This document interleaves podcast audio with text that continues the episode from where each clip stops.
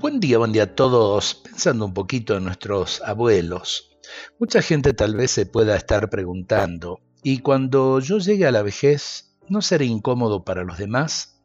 ¿Habrá alguien que cuide de mí? De hecho, la vejez puede asustar, pero si vivimos bien nuestra vida, amando y cumpliendo nuestras obligaciones, creo que algún corazón bueno velará por nuestro futuro. No debemos olvidar que lo más importante es mantener siempre un espíritu joven, porque aunque tengamos un cuerpo cansado y desgastado por la vida, sacaremos el vigor de la juventud de dentro de nosotros. Lo que sin duda será el factor fundamental para enfrentarnos a las más diversas situaciones futuras. La edad no debe ser impedimento para tener siempre iniciativas, no debe ser motivo para perder el sentido de la vida, no debe detenernos para hacer el bien, aunque sea regalando alguna sonrisa que de ella todos necesitamos constantemente y nadie nos puede impedir brindarla.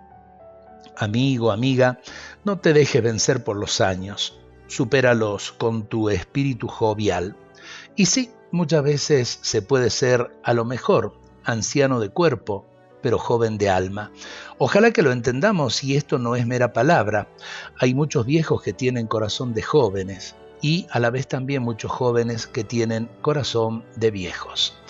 Eh, tratemos de vivir lo que el Señor nos pide cada día con la alegría de ser hijos de Dios y también con la alegría de vivir cada momento de nuestras vidas así plenamente.